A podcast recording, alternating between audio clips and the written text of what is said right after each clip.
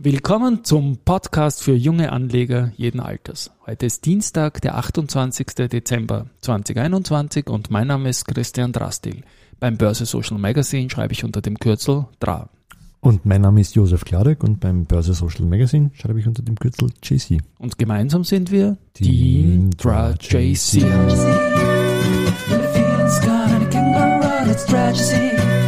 When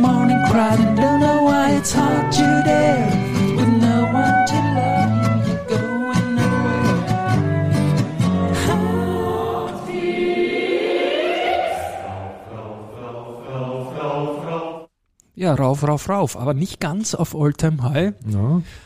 Sieben. Eigentlich geht das nicht. Den haben wir gesagt, den spielen wir nur bei, Genau. also wir sind Ah. 27 Punkte drunter. Ne?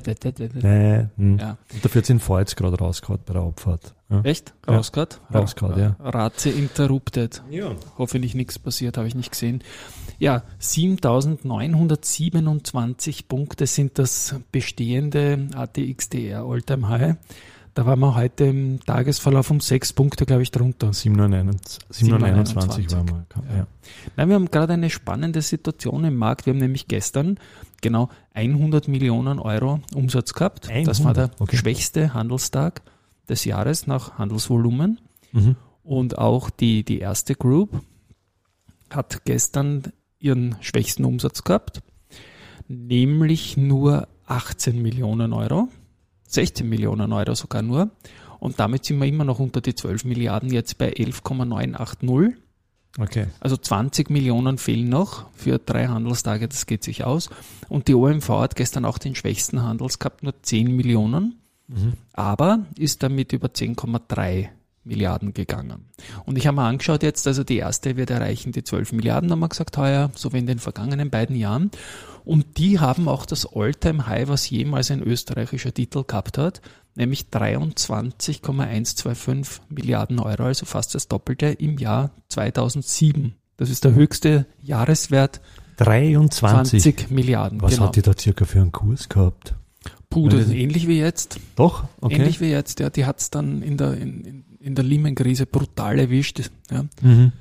Und die OMV, also 23,125, die OMV hatte vorher den Rekord, nämlich 22,591 Milliarden Euro aus dem Jahr 2005.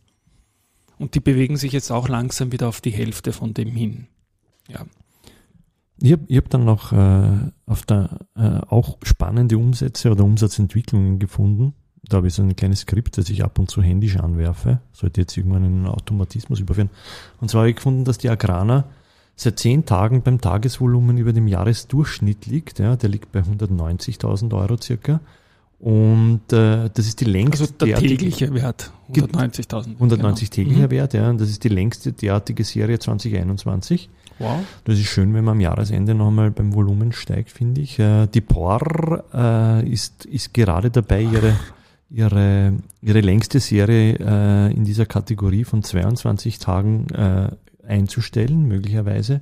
Die hat nämlich 21 Tage äh, beim Tagesvolumen über dem Jahresdurchschnitt und der liegt bei der POR bei 495.000 Euro täglich. Ja. Und da sollte man noch die Kursentwicklung auch noch erwähnen. Genau, Bei der bei- Board ist gewaltig. Ja. Genau, bei der POR ist nicht nur der Umsatz steigend, sondern auch die begleitende Performance innerhalb dieser 21 Tage sind über 14 Prozent mittlerweile. Also steigender Umsatz und steigende Performance oder Aktienkurs ist, ist Das heißt, die Kapitalerhöhung ist gut verdaut und die sind jetzt auf einem sehr schönen Weg. Also fein, wer da unten reingegangen ist und ja. und eine, eine Aktie in dieser Kategorie haben wir auch noch, die FACC, die ist nämlich seit sieben Tagen über dem Durchschnitt.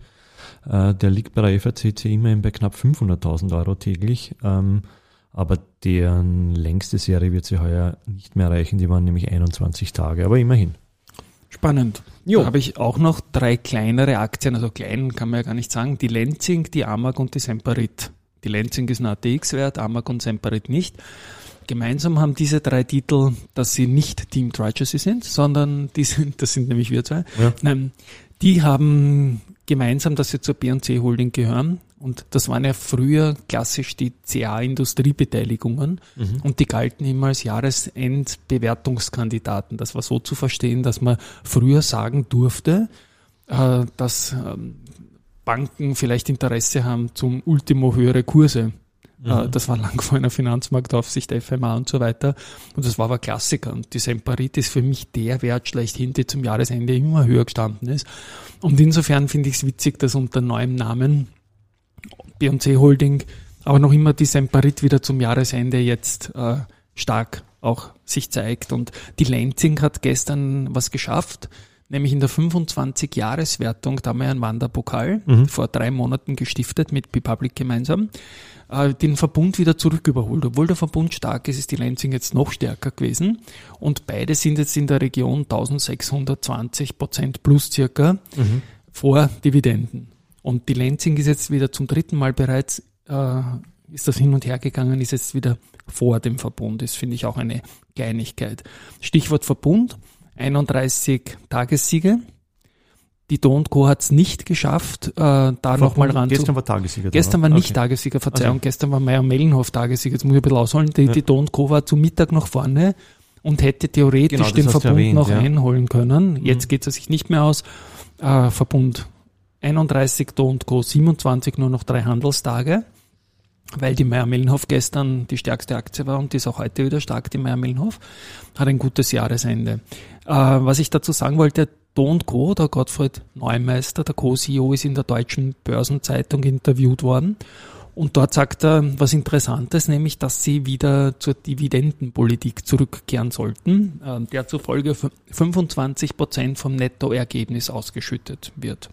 Das Unternehmen, also die Do Co., hat relativ hohe liquide Mittel und das ist natürlich ein Grund, um eine Dividendenzahlung zu machen. Ja. Nachrichten. Nachrichten, ja. Auf, der, auf unserer rechten Seite, da stehen immer die News. Im Skript, genau. Im Skript, da haben wir die S&T ist auf ihren, äh, hat eine 13-seitige Stellungnahme zu den Vorwürfen äh, in dem Short Report gegeben. Mhm. Aber ich habe eigentlich nicht hineingelesen, ich habe nur die Headline gelesen, muss ich ehrlich zugeben. Ja, also die haben ausführlich auf die Vorwürfe von dem Shortseller Viceroy äh, Research reagiert, haben nochmal alles entkräftet, also ihre Stellungnahme, ihre Gegenstellungnahme gebracht hatten sogar forensische Prüfung durch die Leute in Auftrag gegeben, also wirklich Punkt für Punkt durchgegangen. Der begleitende Kurseffekt war ja, die sind ja von 19 auf tiefe 12 gefallen, sind jetzt mittlerweile, glaube ich, wieder über 15 gegangen und heute gibt's wieder kleine Korrektur. Heute gibt's eine Korrektur, minus 4 Prozent. Also auf, auf wie viel? Um das ist 15,40. Immerhin, ne? also von unten rauf, wenn man sagt, was da für extreme Insider Käufe waren. Von 12 auf 15 sind ja auch schon wieder 25 Prozent plus. Also eine, eine exzellente Chance. Was mir fehlt ein bisschen in der, in der Stellungnahme von, von S&D ist, dass man zwar auf alles eingeht, Punkt für Punkt abarbeitet, wie gesagt, 13 Seiten ist Hammer, aber nirgendwo jetzt in den Raum stellt, dass man sich an denen auch irgendwie schadlos halten will, dass man da vielleicht auch eine Klage überlegt oder so, mhm. weil die Vorwürfe waren schon sehr extrem und ja, man lässt das so stehen. Man hat das vielleicht auch bei Wirecard gelernt, dass es nicht so was bringt, wenn man sich mit einem Shortzähler wirklich ähm, anlegt, ja. weil die kommen mit neuen Waffen dann und neuen Reports. Ja, wobei Wirecard natürlich diesen sprichwörtlichen Dreck am Stecken tatsächlich gehabt hat.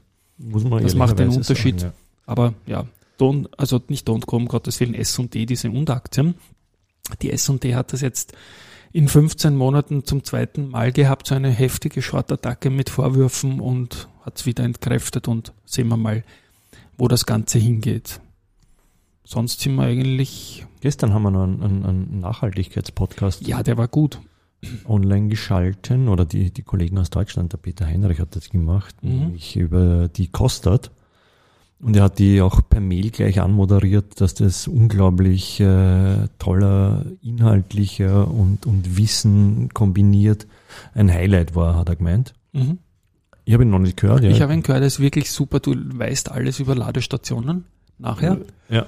Und machen echt gut. Und das Ding dürfte echt funktionieren, was die haben. Und du hast ja noch was rausgesucht. Genau, ich habe dann, ich, ich, ich hab dann im Zuge äh, der Recherche dann noch gefunden, dass äh, der, der Neuzugang, der letzte Neuzugang, die, die kostet an der Wiener Börse mittlerweile vier, vier Tage mit Kursveränderung hatte. Das habe ich nicht am Radar gehabt. Und äh, die, die haben vom Eröffnungspreis 260 am 17. Dezember mittlerweile auf 398 wow. äh, äh, am, am 27. also eh gestern ähm, Ähm, also das sind, sind fast 50 Prozent drauf schon, nicht, oder? Mhm. Ja, ja, sowas.